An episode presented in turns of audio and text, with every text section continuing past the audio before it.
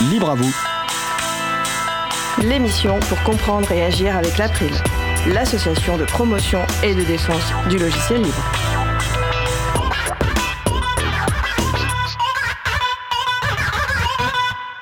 Bonjour à toutes, bonjour à tous dans Libre à vous. C'est le moment que vous avez choisi pour vous offrir 1h30 d'informations et d'échanges sur les libertés informatiques et également de la musique libre. Le podcasting ou balado diffusion, c'est le sujet principal de l'émission du jour. Avec également au programme la chronique d'Antanac en début d'émission, dont on découvrira le thème, et aussi en fin d'émission une interview de Duchesse France. Cette émission est proposée par l'April, l'association de promotion et de défense du logiciel libre. Je suis Frédéric Couchet, le délégué général de l'April.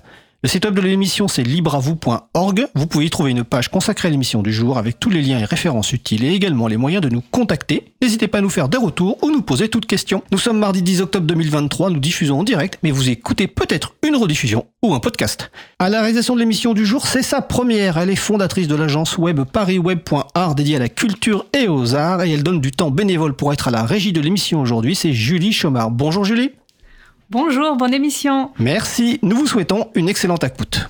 Cause commune, la voix des possibles, 93.1 FM et en DAB+, en Ile-de-France. Partout dans le monde sur causecommune.fm et sur l'appli Cause Commune.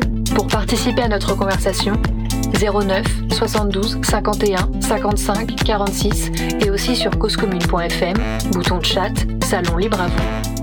Que libérer d'autre que du logiciel La chronique d'Antanac. Isabelle Carrère et d'autres personnes actives de l'association Antanac se proposent de partager des situations très concrètes et ou des pensées mises en acte et en pratique au sein du collectif. Le reconditionnement, la baisse des déchets, l'entraide sur les logiciels libres, l'appropriation du numérique pour toutes et tous. Bonjour Isabelle. Bonjour Fred. Je te passe la parole. Ouais, merci beaucoup. Alors, je ne sais pas si les auditeuristes le savent vraiment bien, mais tous les premiers vendredis de chaque mois, vous savez, on ouvre les portes de la radio du studio et on accueille. On accueille qui veut, qui se déplace pour rencontrer des réalisatrices de cause commune. On y voit des auditeurs, des auditrices, euh, d'autres journalistes qui viennent de d'autres radios, des intervenants, des musiciens, des musiciennes, dès qu'ils veulent faire une émission, etc. Et alors, le vendredi 6 octobre, c'était donc le premier vendredi du mois d'octobre, j'ai lancé un petit sondage. Je suis allé vers chaque personne présente qui a un verre à la main ou une bière ou un bout de fromage ou une cigarette. Bref, j'arrive et je demande, dis-moi, quelle est, selon toi, la lutte qui te paraît la plus urgente, la plus cruciale, la lutte à mener là maintenant? Bon, et là, du coup, on a eu pas mal de réponses. J'ai eu pas mal de réponses. D'avoir une personne assez jeune qui me dit euh, une lutte, euh, tu veux dire quoi? Bah, de toute façon, on peut rien faire. Ensuite, il y a cinq personnes. On était 36 au plus fort de, enfin 37 avec moi, au plus fort de la, de la soirée, au moment où j'ai posé toutes ces questions. Et donc, cinq personnes ont, sur les 36, ont dit, bah, ce qui est plus important pour moi, c'est la question climatique. Une vraie écologie, sauver la planète, parce que tout découle de ça. Quatre personnes ont dit, les gamins à la rue, j'en veux plus. Contre la pauvreté des enfants, que plus un, une enfant ne meurt de faim. Contre la pédocriminalité, sauvegarder les enfants à tout prix. Trois personnes ont dit la redistribution des richesses, restaurer les services publics communs, stopper l'optimisation fiscale, repenser les utiles. Trois autres ont dit contre la précarité sous toutes ses formes et contre la pauvreté. Deux ont dit stopper l'entassement des gens, fournir des logements décents à tout le monde. Et ensuite on trouvait d'autres propositions, la lutte contre le viol, stopper la culture du viol partout dans tous les lieux.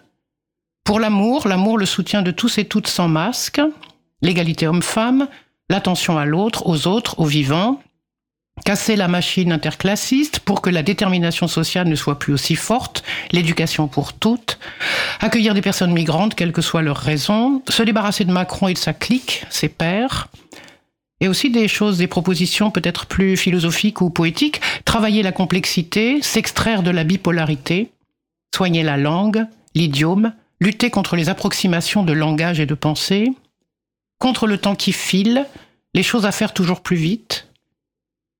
La lutte des lutins, ceux à qui on appuie sur la tête. Et là, vous vous demandez, euh, qu'est-ce qu'elle nous raconte, là, Isabelle, aujourd'hui De quoi elle parle s'est trompée d'émission ou quoi? Non, non, attendez, je sais, je suis bien là avec vous dans l'émission Libre à vous de l'April. Attendez, ça ne fait que, ça ne fait pas encore 100% des répondants-répondantes. On était 36, alors vous n'avez pas compté. Mais moi, si. Nous y voilà. Une personne a dit pour une informatique libre, un Internet vraiment libre pour tous et toutes. Une autre personne a dit font chier avec leur Internet. Et une autre a dit contre la société de surveillance. Voilà. Vous voyez, on y arrive. 3 personnes sur 36. Bon, c'est déjà ça, 8% des personnes qui expriment quelque chose concernant l'informatique et le numérique, dans le sens de la défense des libertés. C'est pas si pire.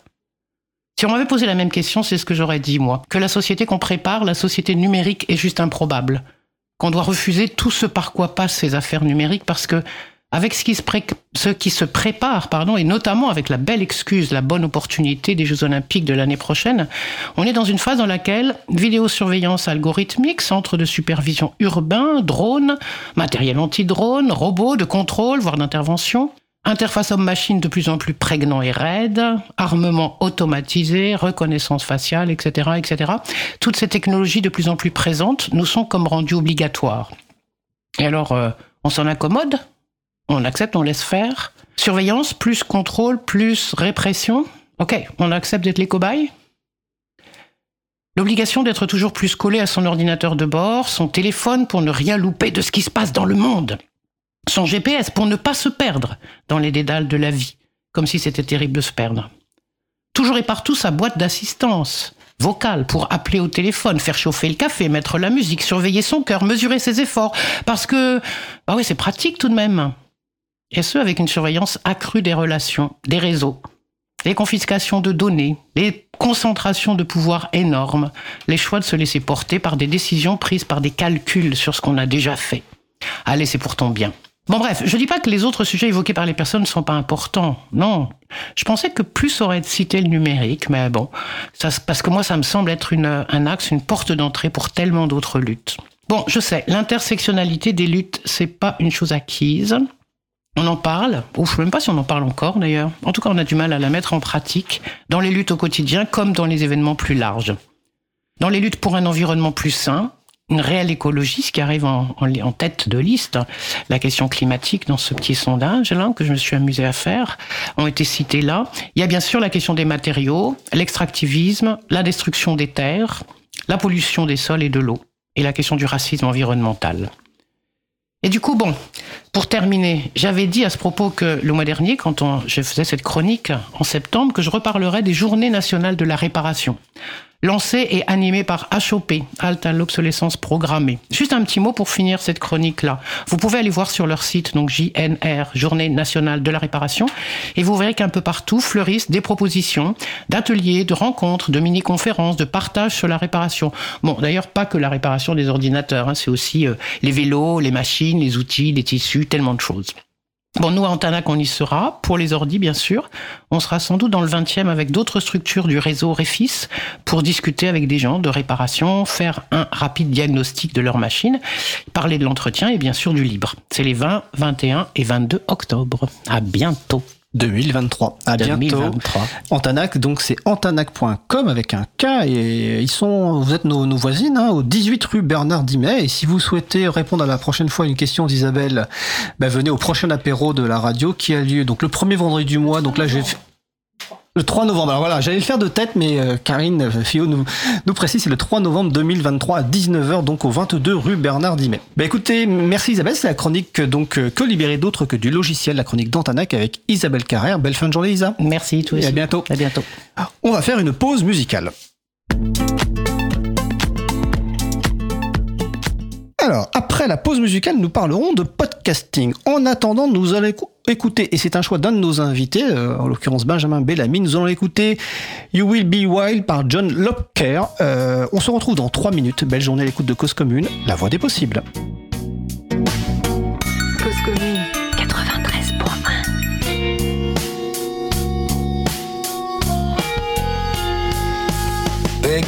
Protest in DC on January 6. Be there, you will be wild. I am your master, you are my slave. You are my wild child. You will do as I say, you will obey. Be there, you will be wild.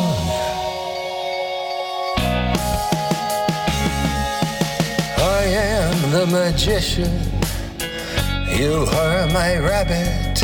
I trick you into submission, then pull you from my hat.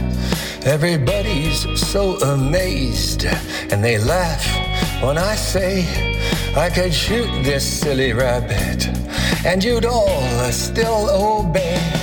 You will come to DC, you will destroy for me. You will, my child.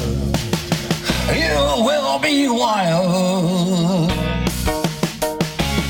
I am the center of your universe, your reason for being. You will love for me more than life itself. You will rot in prison for me. I give you what you always wanted a purpose for your life. Now you're a soldier on crusade, a victim in this fight. You will obey me. You will come to DC. You will fight, my child. You will be wild for me. On January 6th, you will unleash my inferno of fury on the Capitol Police. You will follow my commands, my suggestions, my demands. You will do as I say. You will obey. Come to DC, my obedient child. January 6th. You will be wild.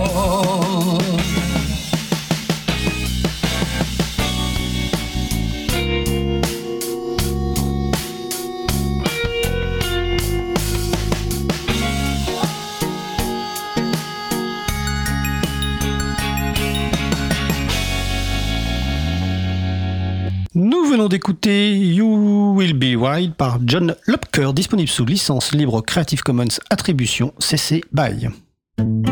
Retrouvez toutes les musiques diffusées au cours des émissions sur causecommune.fm et sur libreavoue.org. Libre à vous, libre à vous, libre à vous. L'émission de l'April sur les libertés informatiques. Chaque mardi de 15h30 à 17h sur Radio Cause Commune, puis en podcast. Nous allons passer au sujet suivant. Nous allons donc poursuivre par notre sujet principal qui va porter sur le podcasting avec nos invités Karine Fillot, fondatrice d'Elson et Benjamin Bellani, fondateur et dirigeant de la société Adores et de Castopod dont on parlera tout à l'heure. Et je vais les laisser évidemment se présenter un peu plus euh, en, au début, mais n'hésitez pas à participer à notre conversation sur le salon web dédié à l'émission sur le site causecommune.fm, bouton chat, salon libre à vous. Alors bah déjà, peu, première question, euh, une petite présentation rapide pour que les gens vous découvrent. Euh, donc euh, Karine Fillot Oui, bonjour. Euh, ça me fait toujours plaisir de venir dans un studio de radio déjà, puisque bah, j'ai commencé quand j'étais ado euh, la radio. Et, euh, et aujourd'hui, après un, un long parcours notamment à, à Radio France, euh, j'entreprends dans euh, ce qui n'est pas complètement de la radio, mais ce qui n'est pas... euh, c'est aussi de la radio, c'est le podcast. Donc aujourd'hui, Elson, c'est à la fois une société qui est un organisme de formation. Donc on accompagne des particuliers, mais aussi des entreprises à concevoir et produire et diffuser des podcasts. A une activité aussi avec des entreprises ou des organisations euh, autour de la production. Et puis, euh, on s'intéresse euh, de près en expérimentant pas mal de choses avec un, prototype aussi autour de ça. On s'intéresse à, à une forme de découvrabilité des contenus, comment recommander des contenus, pas uniquement de manière algorithmique, mais aussi éditoriale. Donc, on a passé ces dernières années beaucoup de temps à ausculter les contenus à la fois de la radio diffusés en podcast et ce qu'on appelle les podcasts natifs, donc c'est-à-dire des podcasts issus de créateurs qui euh, diffusent sur Internet et, et pas dans une radio traditionnelle FM. Merci Karine. Euh, deuxième invité, Benjamin Bellamy. Oui, bonjour. Euh, alors moi, je suis un, un libriste convaincu depuis euh, un peu plus d'une vingtaine d'années, auditeur de podcast depuis un peu moins d'une vingtaine d'années. En 2020, j'ai soci- j'ai créé la société Adores qui développe des outils libres euh, pour créer des, des écosystèmes équitables et durables pour toutes les podcasteuses et tous les podcasteurs. Qu'est-ce que ça veut dire en deux mots? Eh ben, on, développe des, des solutions informatiques qui permettent de, euh, de, de mettre à disposition, c'est-à-dire d'héberger des podcasts, mais aussi de les rendre découvrables, de les transcrire et de les monétiser. Ok, excuse-moi. Euh, en tout cas, deux, deux- des concepts dont on va parler tout à l'heure, justement, découvrabilité, c'est important. Euh, alors, on voit donc on a affaire quand même à deux personnes euh, expertes, hein, dont l'une a une très grosse expérience euh, radio. Alors, les gens qui nous écoutent, euh, beaucoup de gens qui nous écoutent, euh, écoutent nous écoutent surtout sou- souvent en podcast, hein, même si on a évidemment des auditrices et des auditeurs sur, sur, sur la bande des fans. Donc, peut-être qu'ils ont, ces personnes-là ont une idée de ce que c'est un podcast. Mais on va quand même commencer par euh, bah, expliquer c'est quoi un podcast, le concept de podcasting. Qu'est-ce que c'est concrètement? Qui veut commencer? Karine?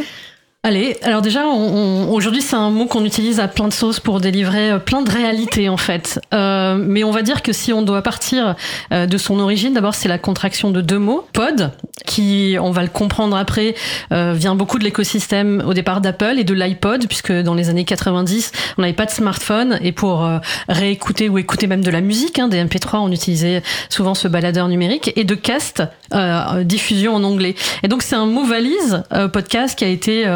euh, voilà, qui a émergé notamment au moment où euh, la plateforme iTunes d'Apple euh, décide. Alors on est, en, Benjamin pourra préciser, mais en 2005-2006, on est à un moment où en fait on est dans l'adoption de ce baladeur numérique et Apple rend, agrège en fait. quand on parle de podcast, on parle souvent d'agrégation et on commence du coup à agréger des podcasts.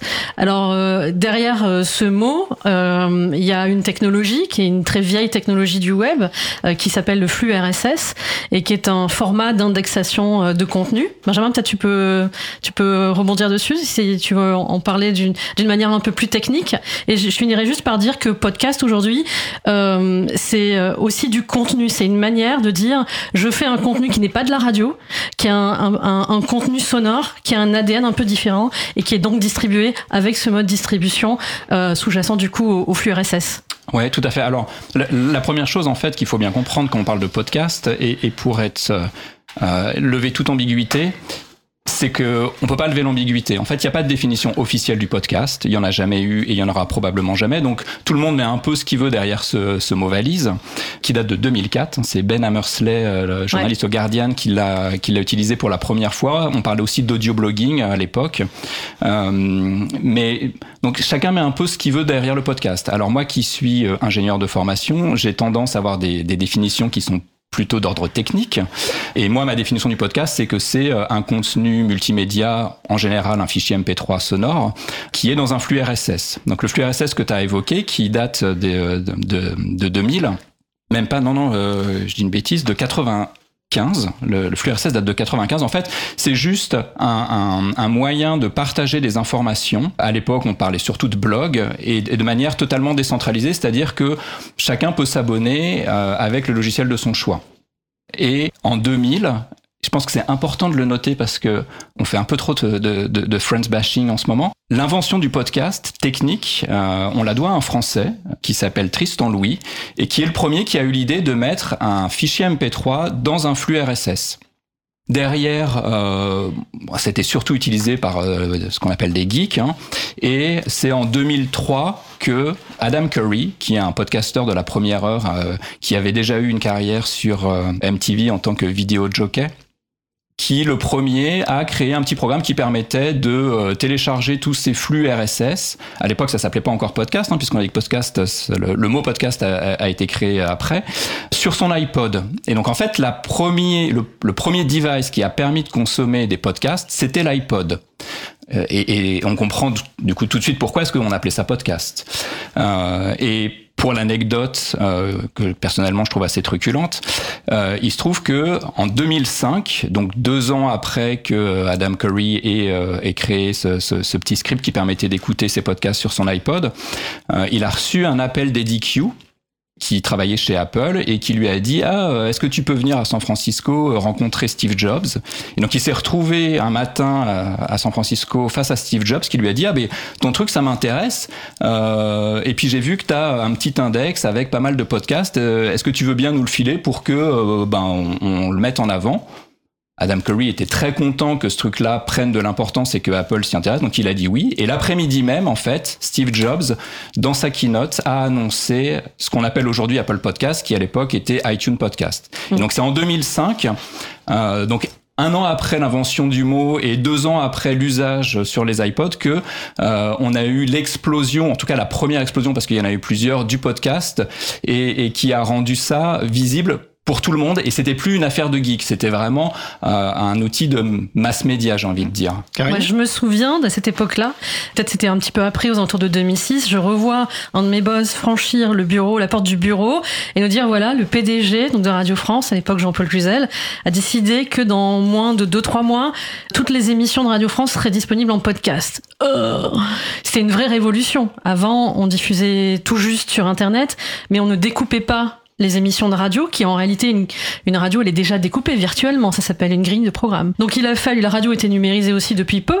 donc il fallait en gros organiser tout ça pour que chaque émission délivre un MP3, puisque un podcast c'est quoi? C'est un, un fichier MP3 mis dans un fichier texte.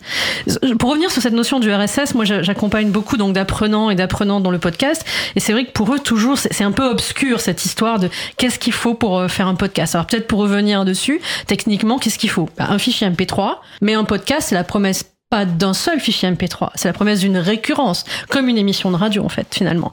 Un fichier MP3, il faut comme si on faisait un site internet, une sorte de serveur, donc on appelle ça un hébergeur de podcast.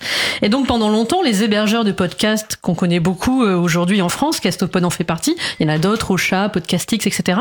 Eh bien, euh, vous mettent à disposition les moyens de générer ce fameux fichier RSS, qui est en fait un fichier texte qui se met à jour. Dans ce fichier texte, c'est pas un langage de code euh, barbare hein, pour qui ne connaîtrait pas le code, c'est un langage de balises. Ces balises, elles ont été faites donc à cette époque-là, 2005-2006 par Apple. Ça dit, ok, c'est quoi ce podcast? Le titre de l'émission, enfin le titre du podcast. Puis la promesse, ça va être quoi? Cette récurrence d'épisodes, ça va être on le décrit. Et puis ensuite, ça c'est, il y a un en-tête, on dit qui est l'auteur, on dit qui est le visuel du podcast, c'est un en-tête dans ce fichier. Et puis ensuite, on descend et en fait, un podcast, c'est un flux, c'est une pile. Donc ensuite, on va avoir les épisodes, et donc un épisode a un titre, a une description, et il a une adresse sur Internet, sur un serveur d'un fichier MP3. Et donc ce fichier, en fait, MP3, quand on s'abonne à un podcast, quand on s'abonne à travers une interface, qui est la plupart du temps une application d'agrégation de podcasts, qui sont aujourd'hui toujours Apple Podcast ou bien Spotify, etc. Eh bien, en fait, on s'abonne à ce fichier qui se met à jour et à travers l'interface d'un player, on vient écouter à chaque fois qu'il y a une mise à jour. Et donc, commence à se développer à partir de 2006 et dans les années qui vont suivre, eh bien, euh, un usage du podcast, celui du podcast, beaucoup de réécoute de la radio, Évidemment, les grandes radios comme RTL, comme Europe 1 et comme le groupe Radio France, eh bien, à ce moment-là, se saisissent de ce nouveau mode de diffusion en comprenant qu'ils vont pouvoir adresser des nouveaux usages, des nouveaux besoins, d'écouter en temps et en heure et où on veut et sur un support mobile, la réécoute de la radio. Et c'est comme ça que les premiers auditeurs, et on en retrouve encore la trace aujourd'hui dans les statistiques, les premiers auditeurs de podcast sont pas ceux qui ont et qui sont aussi très représentés, c'est pas forcément des jeunes, ça va être aussi des gens qui à l'époque avaient un Mac, un iPod et donc qui ont commencé à rentrer dans l'univers du podcast par la réécoute de la radio. Benjamin? Oui, moi, moi je, voulais, je voulais juste euh, m'offusquer violemment contre un, un, un, détail que tu viens de dire. Apple n'a pas inventé le podcast, pas du tout. Hein. Apple l'a mis en lumière et, et oui, ça, ce que je voulais dire. ça a contribué énormément à son développement parce que euh, Apple a porté le podcast à bout de bras, sans modèle économique pendant plus de 15 ans. Mais Apple a Techniquement, Non, Apple n'a absolument inventé. rien inventé. Après, ils ont dit oui, alors si vous voulez qu'un podcast existe, il faut qu'il ait une image carrée de 1400 pixels, qu'il faut, etc. Tout un tas de choses. Donc, ils ont euh, normalisé d'une certaine manière, ce qui était plutôt une bonne chose. Mais techniquement, ils ont rien inventé. oui, c'est ça, et, le, et même le le- flux RSS existait, comme tu le disais, hein, depuis très longtemps. toute la techno existait déjà. Toutes ces technos d'ailleurs existaient déjà dans les années 90.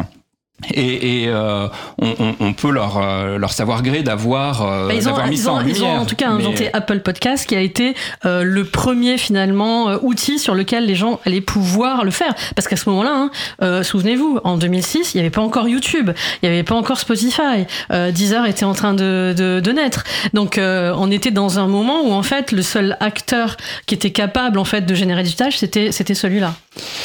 J'ai trop passé la parole, Benjamin. J'ai quand même juste apporté deux, deux précisions. Une première, c'est sur le format de fichier audio. Et tu as beaucoup cité MP3 parce que c'est le format, notamment, euh, que le seul- l'un des rares formats que c'est traité Apple. Mais on peut mettre n'importe quel type de format audio. On peut même avoir Oui, euh, plusieurs. ouais. Par exemple, dans le cas de podcast de Libre à vous, il y a le format MP3, le format OG, il y en a plusieurs.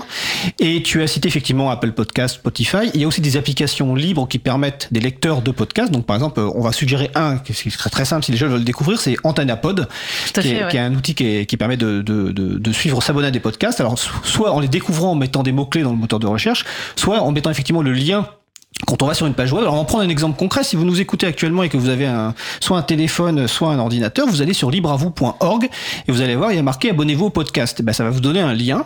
Et si votre ordinateur est bien configuré, ça va vous offrir automatiquement une application pour vous abonner. Et effectivement, ensuite, vous pourrez, à la demande, écouter les épisodes, ceux que vous voulez, ou, euh, ou tous. On vous encourage évidemment à, tous les écouter. Alors, on reviendra tout à l'heure sur, euh, je bouge juste mon micro, on reviendra tout à l'heure sur, notamment le rôle d'Apple et les autres acteurs. Euh, juste une petite question. Tout à l'heure, tu, toi, tu, tu viens de la radio. Nous, on fait de la radio. Tout à l'heure, tu as employé un terme qui est important, c'est podcast natif. Euh, Est-ce que vous pouvez expliquer, enfin peut-être toi, Karine, la différence qu'il y a entre euh, finalement entre euh, un podcast qui est une réécoute d'une émission de radio, par exemple, ou un podcast natif Qu'est-ce que ça change? À la fois pour avant- la personne qui fait et pour la personne qui écoute. Alors avant, on peut peut-être dire que c'est très fr- franco-français de dire. Ok. euh, J'allais le dire, mais tu as Ah, lu vas-y. dans mes yeux. voilà. Euh, mais aussi pourquoi je... Mais alors du coup, depuis qu'on en a parlé ensemble avec Benjamin, parce qu'on échange du coup beaucoup sur le sujet du podcast ensemble, euh, pourquoi en fait on fait cette distinction? Parce que à mon sens, il faut le comparer par rapport aux autres écosystèmes. En France, on a une radio qui est forte et on le voit ici, on est dans une radio associative. En France, il y a un bon nombre de radios associatives, il y a des catégories A, B, C, D, etc. Il y a des radios de service public, il y a des grandes radios nationales, etc. Il y a de la diffusion FM sur un territoire et même si effectivement on peut regretter peut-être à des endroits qu'il n'y a pas assez d'émetteurs, etc., de diversité de radio, malgré tout, il y a ça. Et donc, quand les acteurs euh, du podcast francophone émergent, en réalité, quand on parle de 2006, comme l'adoption des usages, elle s'est fait, elle s'est fait, en fait, elle est en train de se faire. On a un fossé entre ces années 2006-2007 et l'arrivée de ce qu'on appelle le podcast natif. Même s'il y a effectivement toujours eu, depuis l'invention, euh, depuis euh, cette possibilité, il y a toujours eu des podcasteurs. Moi-même, je faisais une web radio en 2007. En 2007, je faisais une web radio, on faisait du streaming et on faisait du podcast. Mais on voyait bien que, oui, certes, il y avait des gens qui téléchargeaient nos podcasts, mais c'était des geeks. On n'avait pas encore un usage, euh, en fait, euh, massif de ça. Donc à un moment, en France, en tout cas ces dernières années, il y a un secteur qui s'est structuré et c'est là aussi que ce terme de podcast natif est apparu. Donc c'est des studios euh, de podcast aujourd'hui qui sont assez connus, des Louis Media, des Binge, des Bababam, des pure players comme Slate, qui du coup sont arrivés avec des propositions éditoriales nouvelles. Puisqu'en fait, avec le podcast, on s'affranchit de la grille radio. Donc ça veut dire quoi? Ça veut dire qu'on peut faire des formats différents, avec des durées qui sont pas homogènes, avec même des épisodes qui potentiellement, on peut s'approprier la radio, mais on peut créer ses propres formats. Et surtout, euh, il y a un positionnement stratégique souvent qui est de dire, alors stratégique, mais parfois ça part d'une intention euh, très personnelle et très naturelle. Il y a un sujet que je veux porter. Je veux porter un sujet d'expertise, un, sujet de niche, beaucoup un sujet sociétal. Euh, Du coup, bah, je peux le faire. La radio, mais quand même assez accessible. On a connu finalement une, euh, un passage au do-it-yourself dans toutes les autres industries créatives et culturelles. La musique, le vous-même. studio. Le fait, ouais, merci, le, le fait de vous-même, le fait de faire soi-même, euh, le home studio pour les musiciens. On- n'est plus à la pellicule, on est avec le numérique, etc. Et donc, le podcast aujourd'hui, ça reste accessible. Le coût même d'investissement dans un micro, un enregistreur, etc., un abonnement à un hébergeur de podcast, c'est accessible. Donc, du coup, en fait, ça ouvre la porte à ces nouvelles voix, des gens qui portent un discours singulier. Ça veut pas dire qu'on n'a pas les mêmes à la radio, mais ça veut dire qu'ils passent par un chemin différent. On a aussi depuis, on est nourri des réseaux sociaux, du personal branding, des figures comme ça, des, influenceurs, même si on retrouve pas l'ADN de l'influenceur dans le milieu du podcast, à la marge en tout cas. Et donc en fait, on a des gens qui veulent aussi se singulariser. Dites, mais nous, on n'est pas la radio. Mais c'est pas pour, euh, c'est pas pour se mettre en différence par rapport à la radio. C'est pour réussir à exister. Alors qu'aujourd'hui en France, le podcast de replay, donc le podcast de réécoute de la radio, c'est quand même celui qui est le plus consommé de toute l'historique qu'ont les radios, de tout le mass média que représente la radio. Donc ce terme de podcast natif, il permet de dire, bah nous en fait on est un peu les nouveaux podcasts, on est un peu les nouvelles tendances, on est un peu les nouveaux sujets, on n'est pas diffusé à la radio, mais par contre ceux-là sont obligés de faire la promo aussi euh, de cet usage du, du podcast. Et donc c'est pour ça, je pense qu'en France on a cette volonté un peu de différencier les deux termes pour se singulariser et pour exister.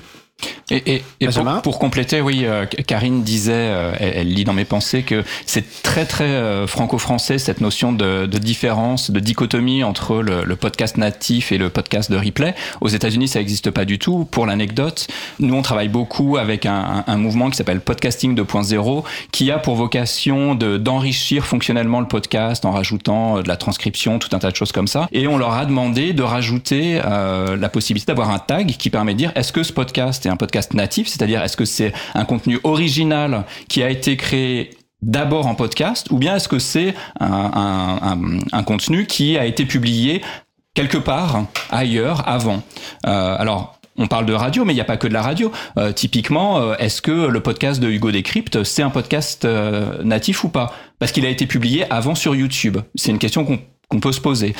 On voit bien que c'est tout ça est très très culturel et que euh, moi, je suis pas convaincu que euh, cette différence, euh, si les Anglo-Saxons la font pas, il y a, bien une raison, et que à l'arrivée, ben, on, voit bien que sur la vidéo, on est passé d'une écoute linéaire à une écoute délinéarisée, enfin une, une, une vision plus exactement, et que il va se passer la même chose probablement sur de l'audio. On appelle ça du podcast, on appelle ça ce qu'on veut, peu importe, mais en tout cas, c'est une question d'usage, et que après, est-ce que euh, est-ce que le contenu que j'écoute en podcast, il a été publié oui, quelque le... part avant?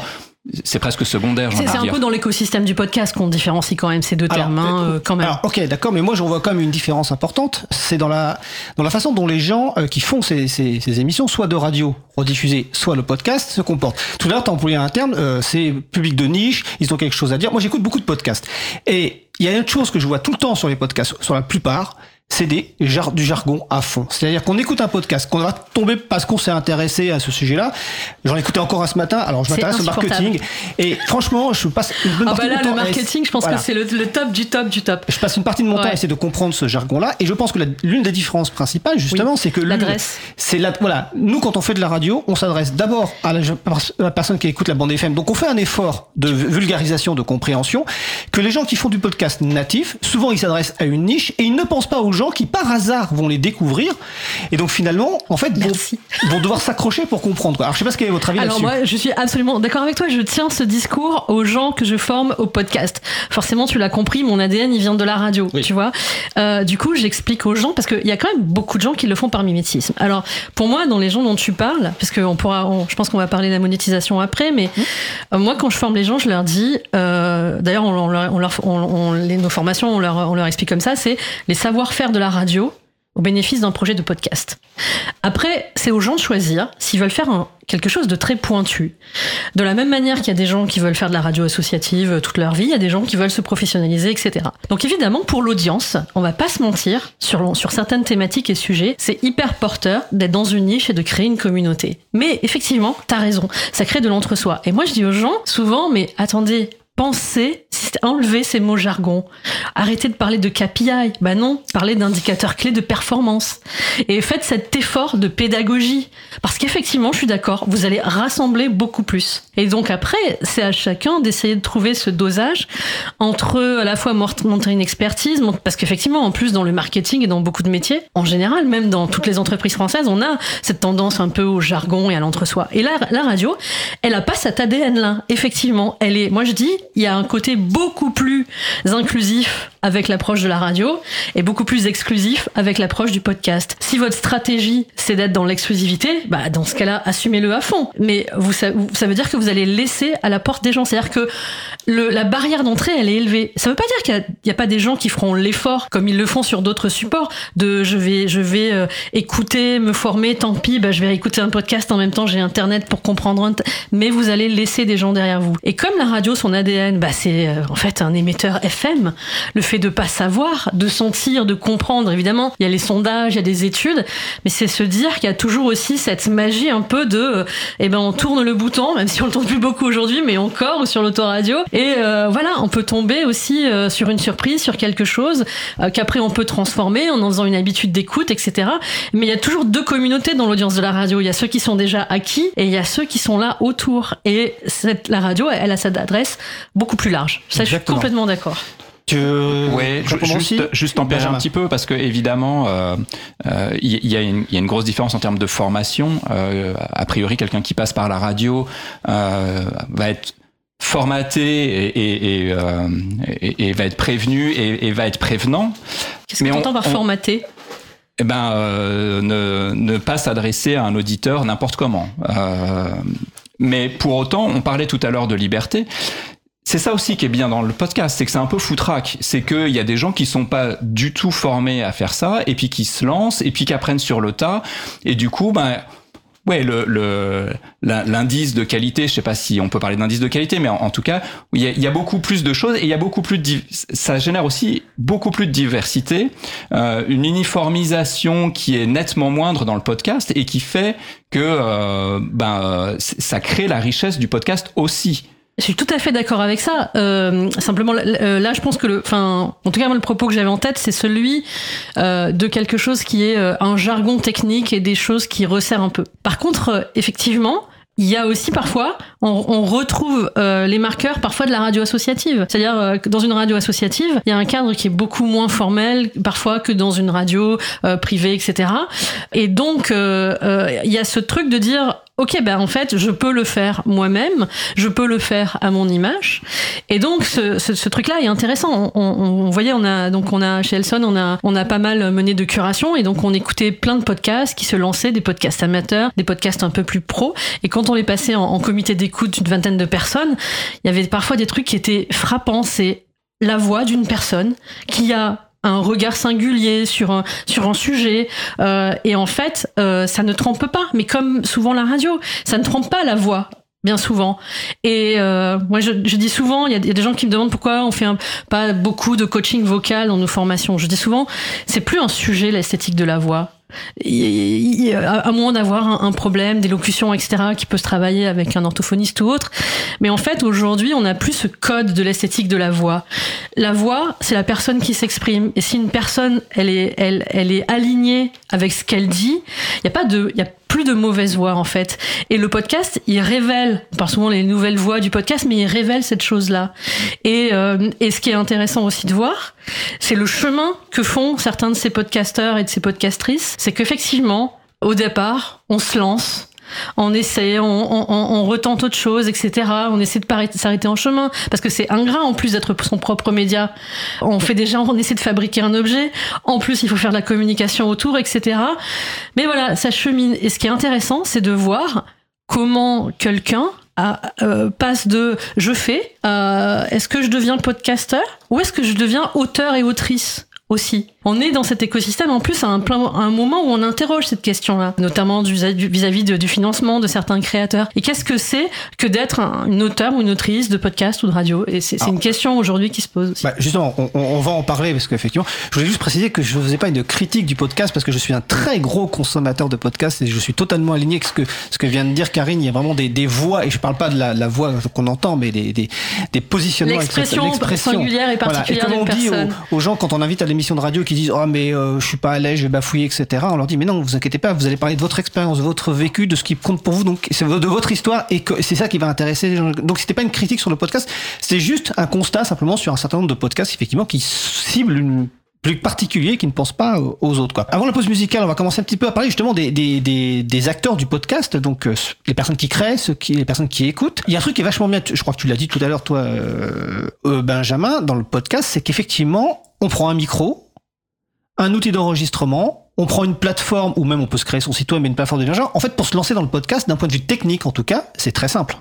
Enfin, c'est pas un gros investissement, en fait. Il n'y a pas de barrière à l'entrée. La barrière à l'entrée aujourd'hui, euh, il y en a pas puisqu'il suffit d'avoir un téléphone portable. Ah oui, c'est vrai qu'avec le téléphone, encore, encore plus Donc simple. ouais. euh, avec un téléphone portable, on- Alors, Karine n'est pas forcément tout à fait d'accord, mais elle le dira après. Vas-y. Vas-y, Benjamin. je sais qu'elle est pas du tout d'accord, mais comme elle est très polie, elle me coupe pas la parole. Euh, mais aujourd'hui, il y a des podcasts qui sont créés avec un téléphone portable. Alors, euh, on utilise parfois les kits piétons ou des choses comme ça pour que qualitativement ce soit euh, pas, pas trop pourri, mais avec un téléphone portable, c'est tout à fait possible et, et on peut faire plein de choses. Euh, Allez, un téléphone portable plus un accessoire.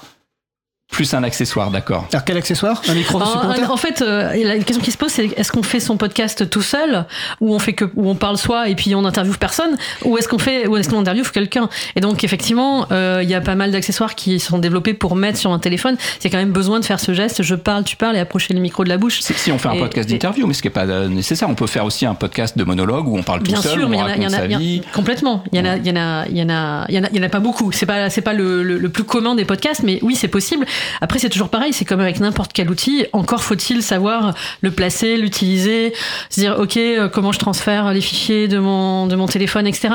C'est, pas le, c'est pas le kit, en tout cas, euh, le plus, euh, le plus commun pour un podcasteur. La plupart du temps, on va plutôt investir dans un enregistreur numérique, peut-être un micro additionnel avec un enregistreur numérique. Voilà, mais effectivement, on est quand même sur des, des prix, même avec un, un, kit comme ça, avec enregistreur micro, ça va pas dépasser 450 euros. Donc euh, ça, ça reste quand même raisonnable. Qu- Après, 450 euros, c'est déjà euh, très déjà qualitatif budget, parce que hein. aujourd'hui, pour 50 euros, tu as un enregistreur ou tu as un micro qui, qui va faire un, un gap significatif en termes de qualité. Là, là, je parle de quelqu'un qui veut se lancer dans soit un podcast euh, en extérieur, parce qu'il y a aussi cette question-là, soit un podcast d'interview et qui se déciderait à avoir un projet en fait, euh, un peu au long cours. C'est- C'est pas la première chose qu'on fait. Nous, en formation, on dit mais non, pour l'instant, n'achetez pas de matériel. Vous ne savez pas quel va être votre projet, comment vous allez le réaliser, dans quelles conditions, si vous n'allez pas faire finalement vos interviews à distance. Auquel cas, est-ce que c'est un téléphone, est-ce que c'est votre ordinateur, est-ce que c'est un micro USB Enfin, il y a plein de configurations possibles. Évidemment, un smartphone, on peut faire ses premiers essais avec. Et à partir du moment où on veut une meilleure qualité de son, un meilleur confort aussi pour réaliser, eh bien, on peut se tourner vers un, kit un peu de base. Mais en fait, en réalité, la barrière technique, bon, évidemment, pour chacun, il peut y avoir un coût financier. Mais c'est pas l'essentiel. Le- le- L'essentiel, euh, en tout cas pour réussir à trouver un peu une audience, c'est mais en fait, euh, mais de, de- c'est quoi De quoi on parle? C'est quoi ce podcast? Ça va être quoi cette proposition? Aussi éditoriale de sujet De c'est quoi la promesse en fait? Parce que sinon la, la- la- la technique c'est euh, c'est l'outil qui va permettre, qui va même sublimer peut-être le podcast, peut-être même ça fait des rebonds sur le concept même euh, du fait des, des choix techniques qu'on fera, etc. Mais avant tout, euh, ça reste euh, quel, ça va être quoi le propos? Oui, mais même là, là encore, sur la promesse, on a le droit de changer d'avis. C'est- Bien c'est- sûr. C'est le, le podcast, c'est vraiment le médium de la liberté. C'est-à-dire que je peux faire ce que je veux, je peux changer de format, je peux changer de durée, je peux changer de fréquence, je peux changer de sujet, je peux faire absolument tout ce que je veux. Je peux changer de micro, bien évidemment. Bien sûr. Alors, On va faire une pause musicale parce que sinon on va, euh, dépasser le temps. Je, vous vois tous les deux. euh. Euh, en plus, c'est une pause musicale choisie par Benjamin. Alors là, elle est issue même de nos, archives et c'est un morceau que j'aime beaucoup. Hein. Donc nous allons écouter Last Dance par Zero Project. On se retrouve dans environ 3 minutes. Belle journée à l'écoute de Cause Commune, la voix des possibles.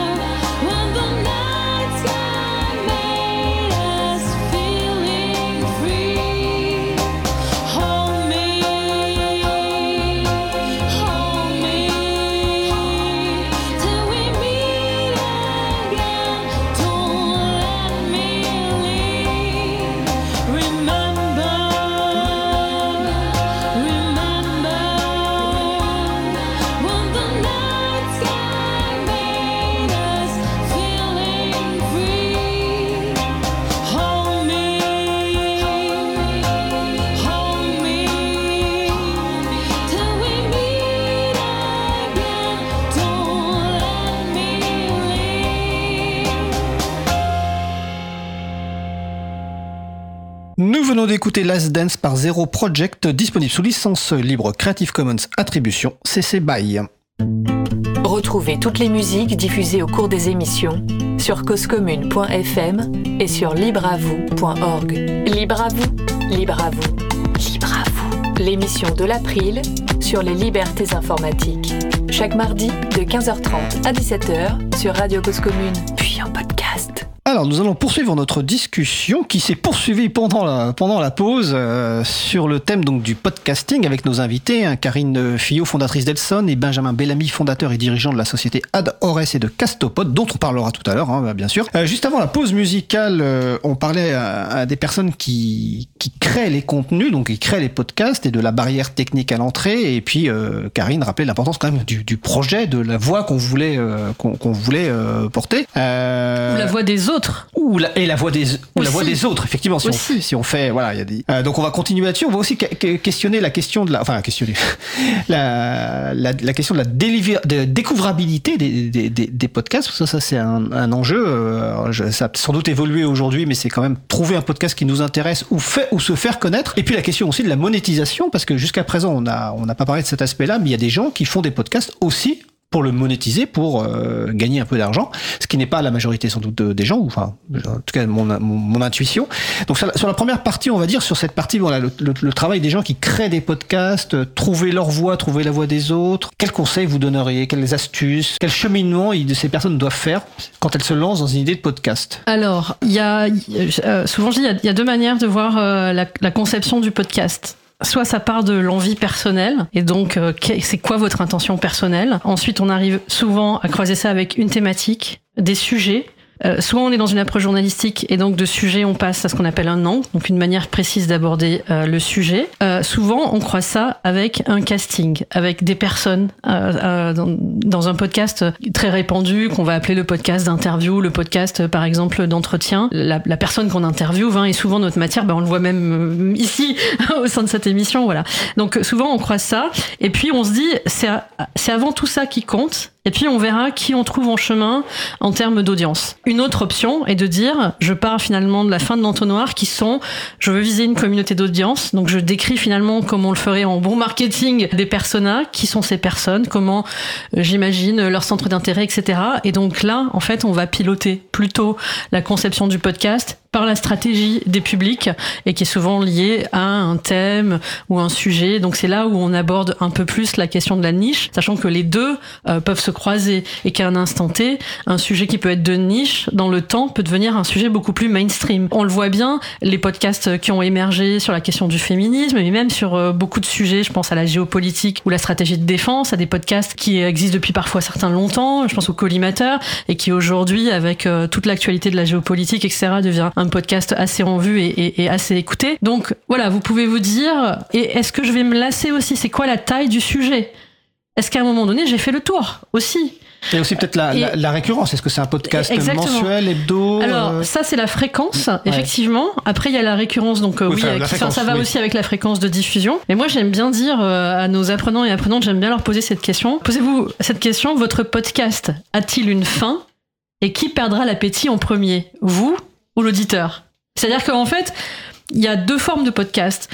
Il peut y avoir un podcast, et c'est plus porteur, un podcast de flux, c'est-à-dire euh, un peu comme une émission de radio. On a rendez-vous régulièrement, et donc en fait, on sait, on sait pas forcément euh, quand est-ce que ça va s'arrêter. On imagine, quand on se lance, en plus, c'est pas pour imaginer s'arrêter. Ou alors, il peut y avoir un podcast avec un ADN un peu plus patrimonial, et donc euh, là, on va décider peut-être d'un certain chapitrage, d'un certain nombre d'épisodes, d'une certaine histoire. C'est-à-dire qu'il y a des histoires à un moment donné qui se terminent. Euh, il y a des sujets, documentaires, etc. Voilà. Et donc là, c'est d'autres formes de podcasts, peut-être d'autres formats aussi. Ne veut pas dire que on peut pas enchaîner peut-être une série patrimoniale à une autre dans un même flux de podcasts, etc. Mais je leur dis ça parce que le fait de pas voir la fin, on n'arrive pas à voir parfois quel est le premier objectif. Et donc déjà, peut-être le premier objectif quand on se lance, c'est de faire une maquette. Voilà.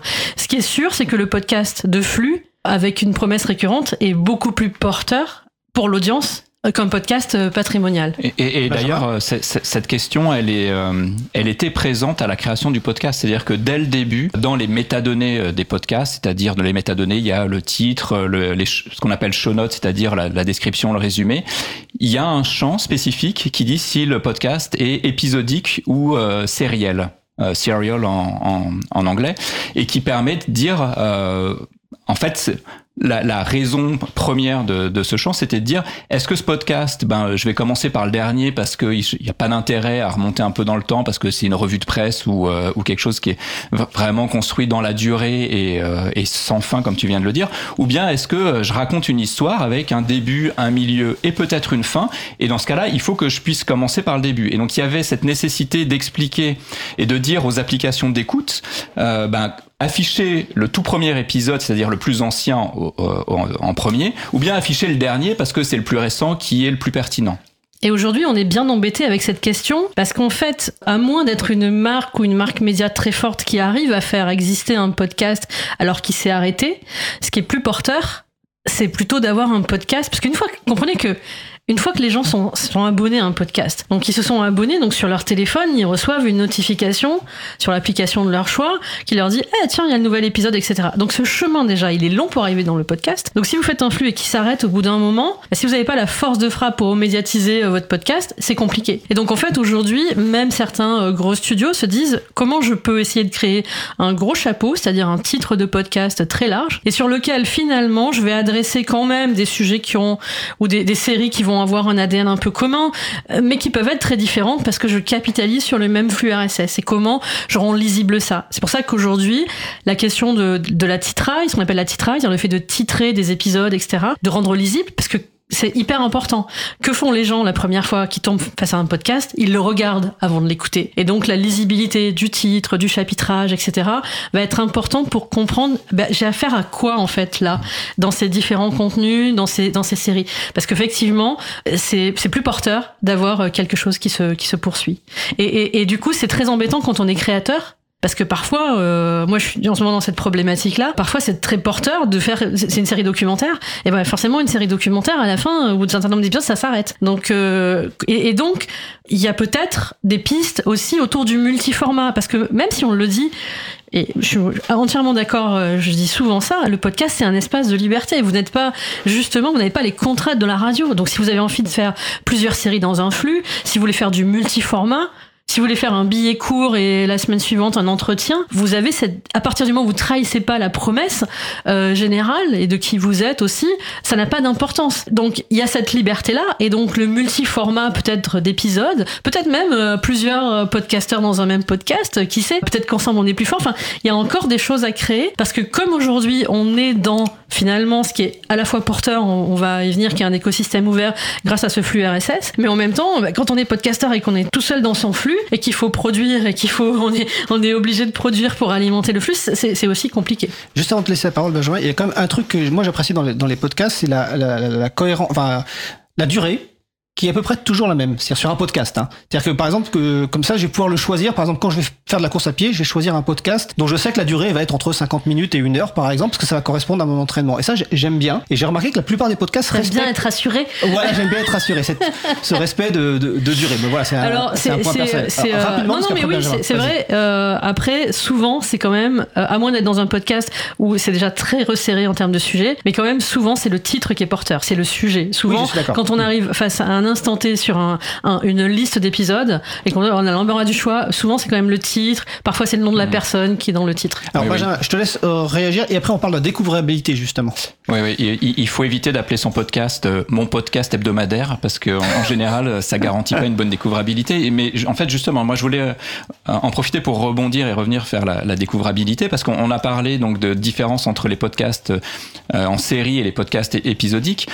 Ce qu'il faut bien comprendre par rapport à ce qu'on a dit tout à l'heure, c'est que pendant 15 ans, les podcasts ont été portés par, par Apple Podcast et du coup, c'est un peu Apple Podcast qui était le seul moteur de découvrabilité. Et c'est un peu Apple, enfin c'est un peu, c'est même totalement Apple qui a décidé qu'est-ce qu'était un podcast découvrable, qu'est-ce qui faisait qu'un podcast pouvait être vu, qu'est-ce qui faisait qu'un podcast était dans le, son top 200.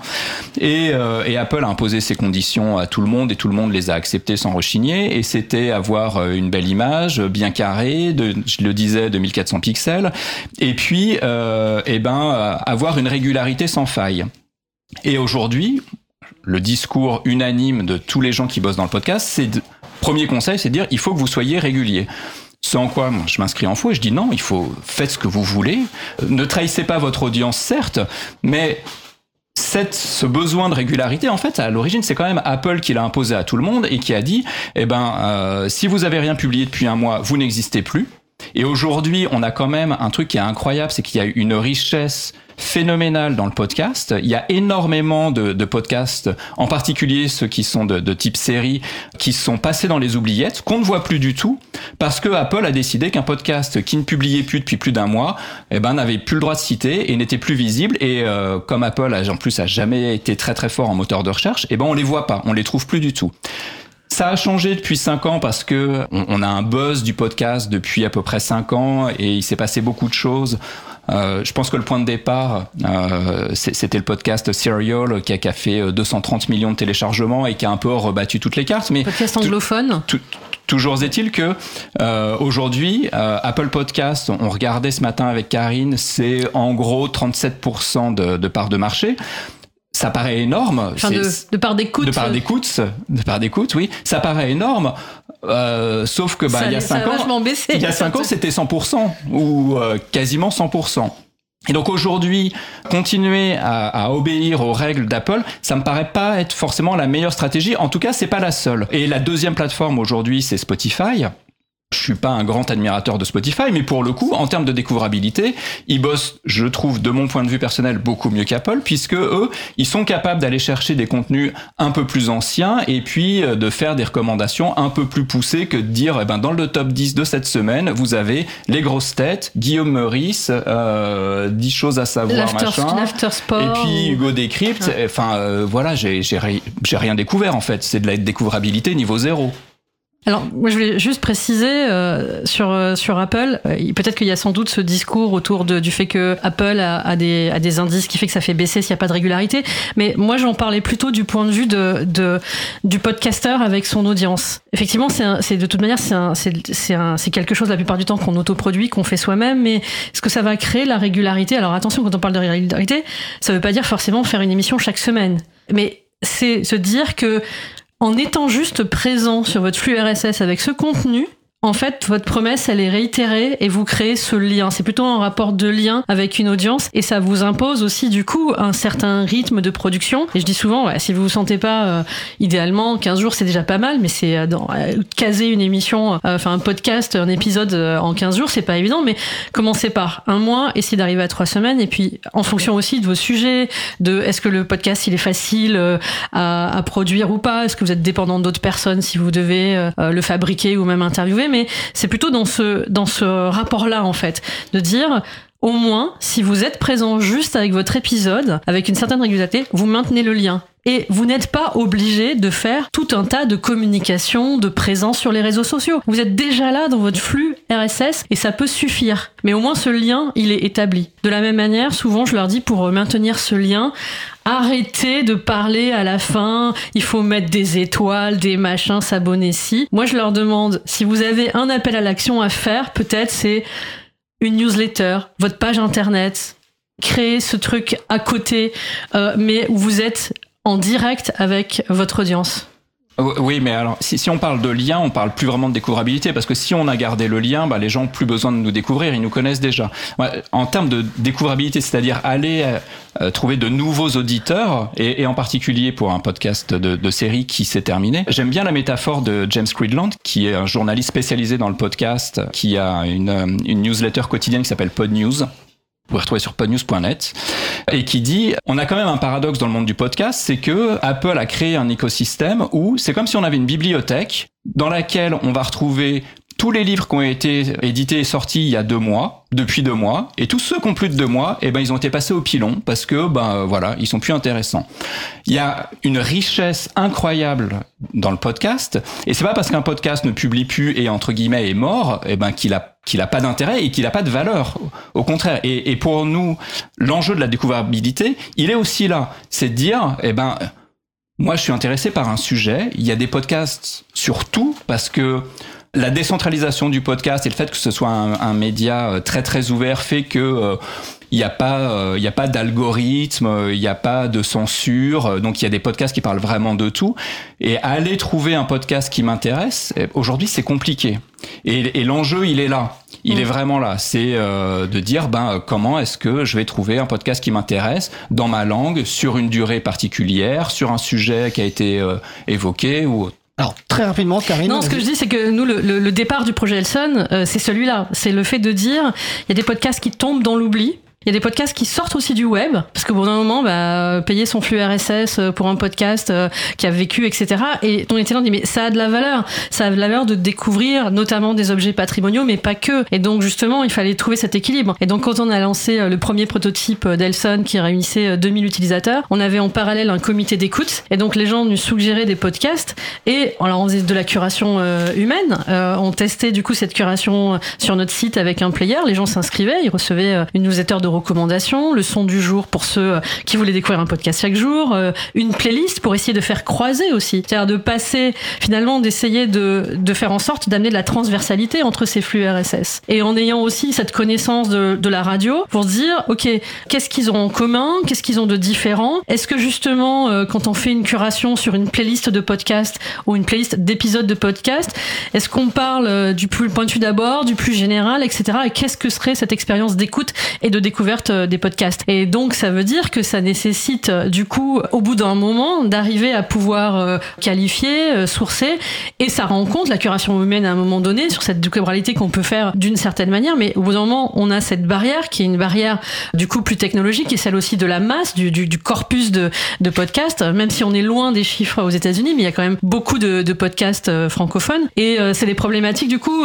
communes qu'on a avec Benjamin. On parlait en début d'émission de transcription aussi, et, euh, et donc euh, il y a cet enjeu-là d'un moment donné d'a- d'arriver à trouver les ressorts qui vont faire que par la technologie euh, du transcript, de l'analyse sématique, on va pouvoir du coup savoir mais de quoi ça parle en fait, de quoi parlent ces contenus, et aussi d'essayer de délivrer une expérience d'écoute pour les auditeurs, parce que comme le disait Benjamin, l'expérience d'écoute d'Apple, elle est conditionnée au bon vouloir euh, d'Apple et de ses règles. Spotify, c'est la même chose, etc. Et donc, il y a encore la place aujourd'hui, euh, sans doute pour une plateforme de découvrabilité des podcasts et qui joue avec d'autres codes, d'autres règles et qui prennent en compte à la fois finalement les contenus et à la fois les usages des auditeurs. Non, avant de te laisser réagir, parce qu'il reste 5 minutes avant les questions finales. Donc on va pas parler de monétisation, parce qu'on aura aucune chance, mais par contre on est quand même une émission qui parle de liberté informatique. On vient de nous parler d'Apple, de Spotify, et je le comprends entièrement.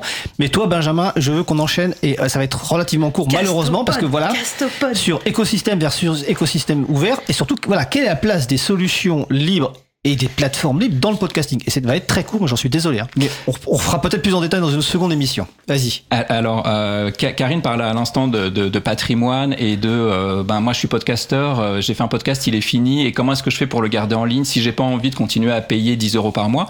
C'est une des raisons pour lesquelles nous on a développé Castopod, donc euh, castopod.org, qui est une plateforme d'hébergement de podcasts on n'a pas été très très originaux dans le sens où on a pris un modèle qui nous semblait fonctionner plutôt pas mal, qui était celui de WordPress. WordPress qui permet de publier des sites de, de euh, des sites internet de contenu mais spécifique au podcast. Donc Castopod, ça permet à n'importe qui de télécharger la solution et de s'auto-héberger son podcast. Et pour le coup, pour un, un- pour le coup, pour le coup, j'ai envie de dire, euh, un, un coût vraiment réduit, voire gratuit si on a déjà son serveur. Et donc l'idée, c'est vraiment de, de faire en sorte que le podcast qui on l'a dit, je ne sais pas si c'était très clair, mais en fait, la, technologie du podcast est, date des années 90. Elle a pas évolué depuis, ou, très très très peu. Et dans les années 90, le web était totalement décentralisé. Il n'y avait pas de plateforme fermée comme il, il y a aujourd'hui. Aujourd'hui, on, on est sur Facebook, ben on est dans Facebook, on n'est pas sur Internet. On est sur une plateforme fermée. Quand on est sur YouTube, ben on, on est enfermé sur YouTube, c'est-à-dire que euh, Google est le seul qui décide de euh, quel est le contenu qui a le droit d'être là et quel est le contenu qui va être visible, qui va être recommandé. Sur le podcast, on n'a pas ça du tout parce qu'on peut choisir son hébergeur. Euh, Karine en a cité quelques-uns. Je rajouterai Il y en a d'autres, on peut citer les- et ouais, parce et qu'ils sont ouais. très sympas. Ils sont très sympas, ils sont aussi très bons. Hein. Ils sont Et pas c'est des que très françaises aussi. Et ce sont des, des sociétés françaises, tout à fait. Donc on peut choisir sa plateforme d'hébergement et donc potentiellement, si on se fait supprimer son podcast d'une plateforme d'hébergement, eh ben on peut très bien aller chez une autre sans perdre son audience. On peut, ces auditeurs peuvent aller sur une plateforme d'écoute. On a cité Apple et Spotify parce que bah, aujourd'hui c'est ceux qui ont de l'argent, mais il y en a plein plein d'autres. Podcast Addict, Euh, aussi par un Français. Il y a aussi. Podcast Addict, il y a euh, Pocket Cast, euh, a été République. Podcast, il y, en a, il y en a toute une flopée. Ouais. Antennapod. Antennapod, ouais. Ante- Antennapod, il y en a plein, il y en a des open source, il y en a pour téléphone, il y en a pour, euh, enfin, il y en a vraiment plein, plein, plein. Et, et, du coup, le fait que ce soit décentralisé, c'est-à-dire qu'il n'y a pas une plateforme unique où on peut écouter des podcasts et qu'on peut, en tant que créateur de contenu, en tant qu'auditeur ou auditrice, on peut changer, ben, fait que on a une liberté de ton, une liberté de parole qui est finalement devenu assez rare aujourd'hui sur Internet. Euh, le, le simple fait de ne pas avoir d'algo de recommandation dans le podcast, en tout cas d'algo unique, eh ben pour moi c'est une richesse incroyable. C'est pour ça qu'on on, on fait souvent le parallèle avec les blogs. Mais on va dire que ce serait les blogs qui sont faits par des créateurs sans qu'on y passe de- de- dessus un algorithme ou un moteur de recherche à la Google en fait. Ils sont là, ils existent, ils ont leur hébergeur, ils ont leur prise de parole et si on les cherche on peut les trouver. Et donc aujourd'hui en fait euh, cet enjeu autour de la découvrabilité, bah, il est, euh, il est, euh, il, est, c'est un- c'est une problématique qui est attaquée par plein d'acteurs. Évidemment des plus gros aux plus petits, aux services un peu moins aujourd'hui les radios parce que étant souvent les radios des marques fortes, elles ont, elles ont moins cet enjeu-là. Elles ont plus un- souvent un enjeu de marque et de positionnement stratégique sur les audiences. Mais c'est aujourd'hui clé parce que euh, quiconque euh, se lance, ne serait-ce que dans l'écoute d'un podcast, dans essayer de, de trouver sur un sujet, il y a encore beaucoup de freins et euh, il faut souvent investir beaucoup de temps pour trouver euh, le podcast qu'on cherche. Mais par contre, une fois qu'on l'a trouvé, on peut y être complètement accro. Alors, merci. On refera une émission parce qu'il y a des sujets qu'on n'a pas abordés. La partie dernière partie, on l'a abordé trop rapidement, mais euh, vous étiez passionnantes et passionnantes. Mais juste quand même, dernière question. Alors vraiment, en deux minutes max, chacun et chacune, c'est, si vous le souhaitez, hein, quels sont les éléments clés que vous aimeriez faire passer aux personnes qui écoutent en deux minutes max? On va commencer par Benjamin. Euh, oui, ben en fait déjà on est très content d'être ici et c'est pas un hasard si on est dans l'émission Libre à vous parce que encore une fois l'écosystème du podcast est libre et pour nous c'est important et, euh, et il faut le défendre. Il faut le défendre et, et en particulier moi j'invite toutes les podcasteuses et tous les podcasteurs à cesser de dire mettez-nous des étoiles sur Apple Podcast, Karine l'a dit. Pourquoi? Parce que c'est mettre déjà tous ses œufs dans le même panier et puis c'est confier son audience, ses contenus à un GAFAM. Et je pense que stratégiquement, on voit où ça a mené sur d'autres types de contenus et, et c'est pas c'est pas le conseil que je donnerais en tout cas. C'est compliqué et c'est pour ça qu'on y travaille euh, et que euh, on, y travaille d'arrache-pied et, et, euh, et on a pas du tout parlé de podcast 2.0 qui pour moi est l'enjeu majeur des, euh, des mois et des années qui viennent qui est c'est très gentil de dire oui il faut utiliser des logiciels libres et open source et euh, ne pas faire confiance systématiquement aux, aux GAFAM mais euh, on fait quoi? Podcast 2.0 est une des réponses possibles à ça. Et si vous allez sur newpodcastapps.com, vous aurez accès à des applications qui sont, alors pas toutes open source, mais qui en tout cas sont décentralisées. Et moi, je dirais, euh, n'opposez pas radio et podcast. En fait, euh, c'est hyper complémentaire. Et je pense que euh, la radio a des talents, le podcast a des talents, et qu'en fait, les deux ont vraiment des raisons de, de se rapprocher. Évidemment, c'est alors peut-être que je dis ça aussi parce que moi, je viens de la radio associative, j'ai commencé par là, mais aussi parce que je vois qu'en fait, il y a quand même une grande différence. La radio FM, elle est régulée avec un ARCOM, anciennement CSA, etc. Et de l'autre côté, le web, effectivement, c'est un écosystème qui est complètement ouvert, mais en fait, les deux ont des intérêts. Et aujourd'hui, pour se professionnaliser, euh, c'est intéressant de penser à ça. Voilà, potentiellement, quand on est à la radio, on peut avoir un statut euh, d'auteur, on peut aussi se professionnaliser avec d'autres personnes et pas être tout seul dans son coin. Euh, bon, et en même temps, le podcast amène une nouvelle fraîcheur, de nouveaux ADN sur les, contenus sonores. Donc c'est intéressant et c'est intéressant que les gens se croisent. Donc c'est pour ça qu'on est ravis aussi d'être ici.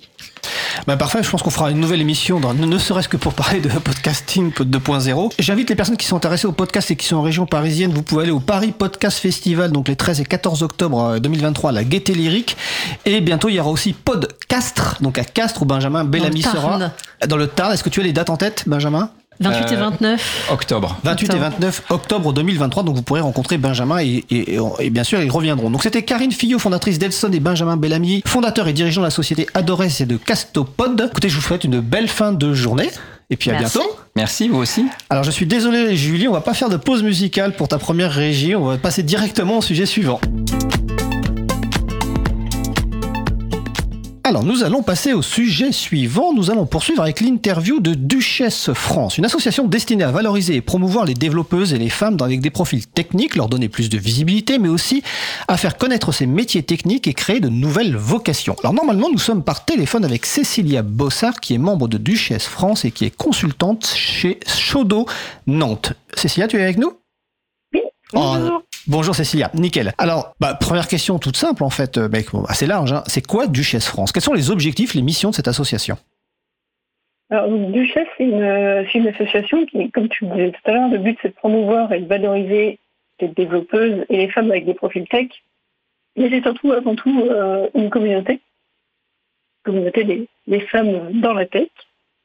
Donc, on a plusieurs objectifs. Le premier, ça va être de faire en sorte euh, de mettre en avant des rôles modèles et des femmes qui peuvent intervenir dans des conférences. On va aussi essayer d'améliorer le nombre d'intervenantes dans ces conférences euh, techniques qui sont, sont très masculines. Et pour ça, on va proposer de l'aide euh, pour répondre aux appels à orateurs qui peuvent faire ces, différentes conférences et aussi de l'aide pour répéter une fois que la proposition a été acceptée. On propose aussi des marrainages à destination de- des femmes qui vont débuter dans le domaine. Il y en a beaucoup qui, arri- qui arrivent en issue de reconversion. On leur proposer des marrainages pour les, pour les accompagner dans ces, dans ces premiers pas. Et puis on organise euh, aussi des événements techniques avec essentiellement des femmes euh, qui vont parler. D'accord. Et le nom Duchesse France, alors je précise que c'est Duchesse sans E, ça vient d'où? C'est ça. Euh, donc à l'origine, Duchesse, c'est un, un Java User Group. Que c'est un groupement de développeurs et développeuses qui programment en langage Java. Donc euh, le nom de l'association tient son origine de la mascotte de Java qui s'appelle Duke. Donc Duke, ça veut dire duc en anglais, donc la version féminisée, Duchesse, Duchesse en, en anglais. Alors, euh, à noter qu'aujourd'hui, le groupe s'est diversifié et on s'adresse à tous les profils, quelle que soit leur technologie, on n'est pas que, Java. D'accord. Et euh, aujourd'hui, vous, savez combien vous êtes à peu près? C'est un peu, euh, c'est un peu compliqué, je dirais. Donc on est une communauté, euh, on se dénombre pas très souvent. Donc actuellement, euh, si on se base sur les, sur les chiffres qu'on peut avoir, il y a à peu près 3000 personnes inscrites sur notre groupe Meetup D'accord. pour par- participer aux événements. On a un Slack également où on est environ 600 femmes. Donc Slack, c'est notre outil- de messagerie qu'on utilise. Et on est euh, 10 dans l'équipe d'organisation de, de l'association. D'accord, dans la dans la le groupe principal quoi. Euh, tu tu alors justement sur sur donc Slack c'est un, outil de, de discussion en, en direct et de gestion de, pro- de projet si je me souviens bien un truc comme ça. Tu viens de dire si j'ai bien compris que donc c'était euh, réservé euh, aux, aux- aux femmes donc c'est vraiment un, un, un groupe qui est en non mixité choisi c'est ça? C'est ça. On a, on a eu le, le fait de rester entre femmes pour, voilà, pour améliorer les échanges et faire en sorte que, que la parole soit plus libre. On avait constaté que quand on était euh, en, en mixité, la parole était moins libre et les échanges euh, moins fluides. D'accord. Et donc les événements que que, que, que vous organisez euh, c'est pareil c'est en non mixité choisi ou c'est ou, ou c'est ou ça peut varier? Non, les, les événements sont en général mixtes. Par exemple, les, les, les meet-ups qu'on peut organiser, les présentations techniques, c'est mixte, mais on fait en sorte d'avoir que des femmes sur la scène. D'accord. Mais le- dans, dans le public, euh, c'est ouvert à tous, sauf exception. Hein, De temps en temps, on fait des choses en non-mixité, mais euh, ça reste assez concret. D'accord. Et comment euh, une, une femme donc alors quand, quand on dit une femme une, femme technique, est-ce que c'est uniquement euh, des, des développeuses ou c'est des profils techniques différents? Est-ce que c'est forcément technique d'ailleurs? Alors, nous, on, on, veut- on souhaite vraiment avoir que des profils techniques, donc euh, développeuses, mais ça peut être aussi euh, euh, admin, euh, admin réseau, euh, gestionnaire de base de données, euh, UX designer, enfin voilà, c'est, c'est- c'est- le panel est assez large, mais en restant technique quand même. D'accord. Pas de, pas de RH, pas de commercial, pas de... D'accord. Ok, je, je comprends. Est-ce que tu as une idée de- du, du, du profil et notamment est-ce que euh, est-ce que c'est plutôt des, des, des développeuses, euh, je sais pas, là, euh, 40, 50 ans? Est-ce que c'est est-ce que des jeunes arrivent euh, qui parce que l'un des enjeux justement c'est de c'est de donner envie de, de créer des nouvelles vocations. Euh, est-ce que vous voyez donc par exemple des, des, des jeunes euh, femmes développeuses qui arrivent? Oui, on en a, on en a dans la communauté des, euh, des, étudiants qui, euh, en début de carrière qui arrivent, Euh, mais on a aussi de plus en plus de, de femmes issues de reconversion qui sont, euh, qui sont un peu plus âgées, mais débutantes quand même dans le domaine. D'accord, ok. Et donc une femme qui, vous, qui serait intéressée, qui, par exemple qui nous écoute, une développeuse ou une femme technique, comment elle peut participer? Comment elle, elle peut vous rejoindre? C'est quoi le, le processus pour vous rejoindre?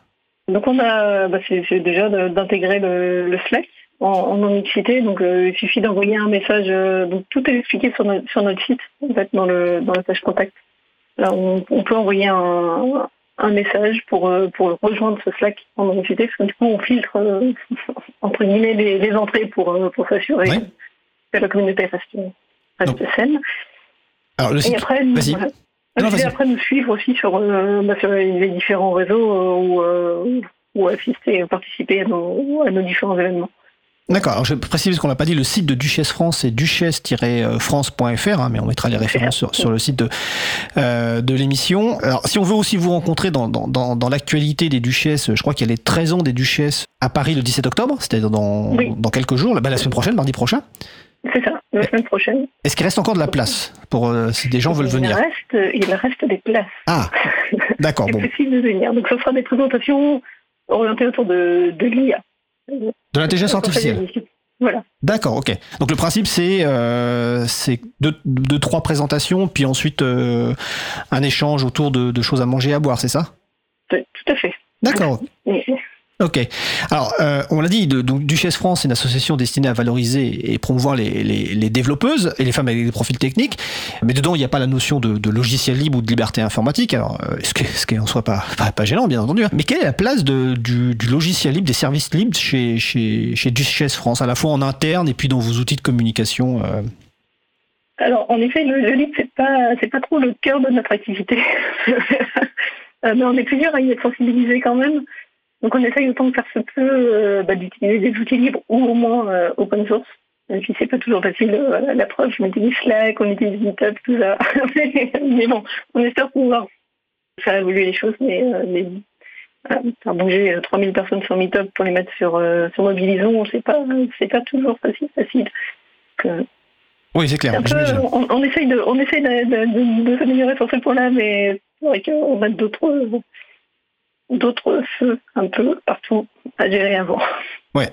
En, tout cas, euh, de, point de vue de, personnes qui ont besoin, enfin, qui recherchent des, intervenantes pour des émissions de radio, par exemple, Duchesse France est, une ressource, euh, enfin, vraiment de première qualité, enfin, vraiment, parce que, et euh, on peut le dire même dans l'émission Libre à vous, parce que vous êtes plusieurs à être intervenus dans, du, Libre à vous. Il y a Katia Aresti, Zinem Bendiba, il y a Agnès Crépet qui est venue plusieurs fois. Toi-même, tu es venu parler de des outils de des logiciels de gestion de version décentralisée il y a- il y a quelques mois. Donc c'est vraiment une ressource pour les personnes qui cherchent des intervenantes. euh, et je pense notamment aux, structures qui organisent des conférences et qui disent euh, souvent on n'a pas d'intervenante. Bah, il y a des structures comme Duché sur lesquelles en fait il y a une page. Hein, euh, je sais plus à quel endroit exactement, mais il y a la présentation des personnes qui peuvent intervenir sur différents sujets. Et dedans effectivement il y en a qui, qui sont intervenus sur des sujets logiciels libres. Et puis après il y a d'autres sujets quoi. Donc voilà c'est quand même très important. Et c'est pour ça que c'est aussi pour ça qu'on voulait euh, faire une interview avec vous. Parce qu'on considère voilà que c'est quelque chose qui est essentiel euh, bah, de toute façon le la promotion la valorisation des, des des femmes dans un lien forcément avec les libertés informatiques. Mais en plus vous êtes une, une ressource importante en termes de, de conférences. Et alors ça me fait penser euh, est-ce que vous êtes souvent sollicité pour des pour des pour des conférences justement ou pour des interventions en, en, en radio ou podcast vu qu'on parlait de podcast à l'instant est-ce que vous êtes souvent sollicité? Pas tant que ça, non. en tout cas, par radio et podcast, euh, pas, pas souvent. Euh, après, pour les conférences, euh, en général, on- nous, on relaye en interne les, euh, les appels à orateurs. D'accord, alors attends. Je, je vais juste réactiver le micro de euh, Julie. Est-ce que tu peux parce que Karine Venfilo qui intervenait juste avant me met un petit mot, mais j'arrive pas à comprendre ce qu'elle veut dire. Alors, je la, je- vas-y. Festival et conventions. euh, Festival et conventions, le Mama Events qui a, qui a lieu bientôt, il me semble, qui est, qui est une convention des- du secteur de la musique, notamment. Donc je me, voilà, je me posais la question. euh. Alors je sais pas. Est-ce que tu connais le Mama Event, euh, euh, Cécilia? Malheureusement, non. D'accord. Bon bah écoute, on- je, on- vais, je vais regarder et relayer si jamais. Euh, oh, ok. Euh, tu peux recouper le micro, Julie, si tu veux. en fait, alors, ce qui est bien pour Julie qui est en formation, en fait, c'est qu'on lui fait des petits trucs, parce qu'en général, dans les intervenants du sujet précédent n'interviennent pas, mais c'est en tout cas, c'est, c'est, non, c'est, c'est très bien.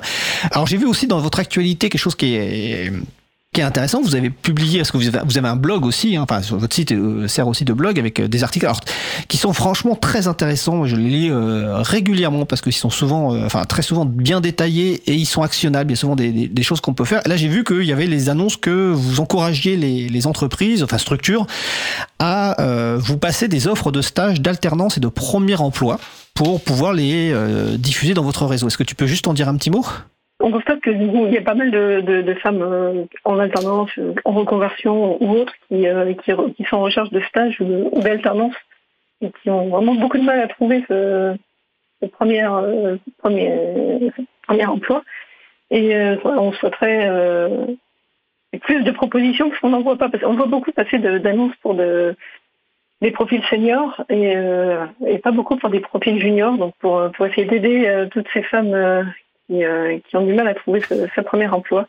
On a mis en place ce formulaire. Donc si jamais euh, voilà, des entreprises ont, sont à la recherche d'alternants ou, euh, ou de, ou de stagiaires, faut surtout pas ou de, de, de premier emploi pour des juniors, faut surtout pas hésiter à nous envoyer ces annonces. Ça serait avec grand plaisir que nous relayerons au sein de la communauté. Bon, bah écoute, euh, l'appel est passé. Est-ce que tu, souhaites ajouter quelque chose d'autre? Je pense qu'on a fait euh, à peu près le tour de nos activités. D'accord. Alors, euh, j'encourage donc toutes les personnes à aller donc sur le site de Duchesse France. hein. je répète, Duchesse euh, sans e avec france.fr, donc sur lequel vous trouverez à la fois ben, euh, les profils ben, de- d'intervenantes potentielles. Vous avez un blog où vous avez beaucoup d'articles euh, qui sont très intéressants autour donc, de, la thématique, hein, de la valorisation des, femmes avec des- profils techniques. Et vous avez des moyens de contact, soit pour passer des offres de stage, d'alternance ou de premiers emplois, ou pour contacter les personnes ou leur poser une question, euh, bon, en sachant qu'évidemment vous êtes sans doute très sollicité donc vous ne pouvez pas euh, répondre à toutes, euh, toutes les questions. En tout cas, Cécilia, c'était un, un, plaisir de t'avoir pour la deuxième fois dans l'émission. Alors je vais, je vais quand même préciser que les gens qui veulent t'écouter un peu plus longuement peuvent écouter l'émission numéro 160 de Libre à vous. Donc c'était sur les logiciels de gestion de version décentralisée et les forges logicielles. Donc c'est sur libreavou.org slash 160. Tu intervenais de mémoire avec Nicolas Chauvat. Donc je crois que c'était il y a à peu près euh, un an de cela, si je me souviens bien, peut-être en novembre ou décembre 2022. Je, si tu confirmes. Euh, c'est possible. Ouais, c'est possible. Bon, en tout cas, voilà, si, si vous voulez vous écouter, et euh, voilà, et je, je remercie encore une fois les les autres duchesses qui sont déjà intervenues dans l'émission et qui interviendront bientôt parce qu'on a déjà de- des, des nouveaux sujets qui sont prévus, euh, notamment euh, avec Florence euh, Chabanois. La date n'est pas encore fixée, mais ça, ça arrivera sans doute bientôt. Bah, écoute, merci Cécilia. Je te souhaite une belle fin de journée. Et puis à bientôt. Ben, merci. Bonne journée également. Au revoir. Au revoir. On va passer aux annonces de fin.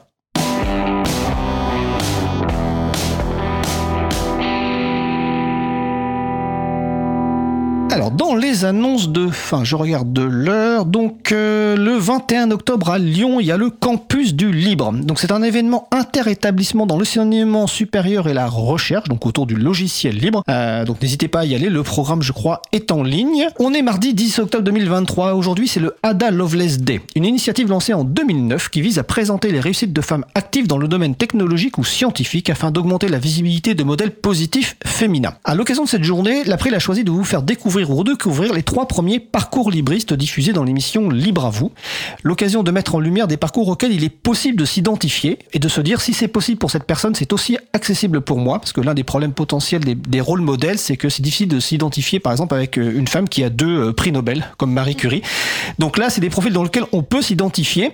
Donc on a mis en ligne sur le site de l'April, april.org, mais vous trouvez aussi la référence sur libreavou.org. Et les, les trois femmes en question, donc il y a eh bien Agnès Crépet, donc qui est de Fairphone et membre de Duchesse France. Il y a Françoise Conil qui est ingénieure euh, au CNRS à Lyon. Et il y a Magali Garnero qui est libraire, mais également présidente euh, de l'April. Là, vous pouvez retrouver ces trois parcours libristes. Et je vous invite à consulter le site de l'agenda du libre, agendadulibre.org, pour trouver tous les événements en lien avec les logiciels libres ou la culture libre près de chez vous.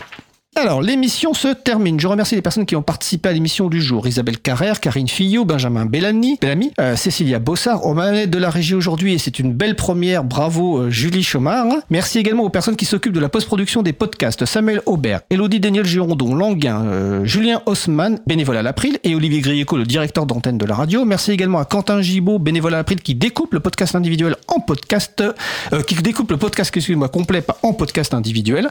Sur le site web de l'émission libravou.org, vous retrouverez toutes les références utiles, ainsi que sur le site de la radio, causecommune.fm. N'hésitez pas à nous faire des retours, nous indiquer ce qui vous a plu, mais aussi des points d'amélioration.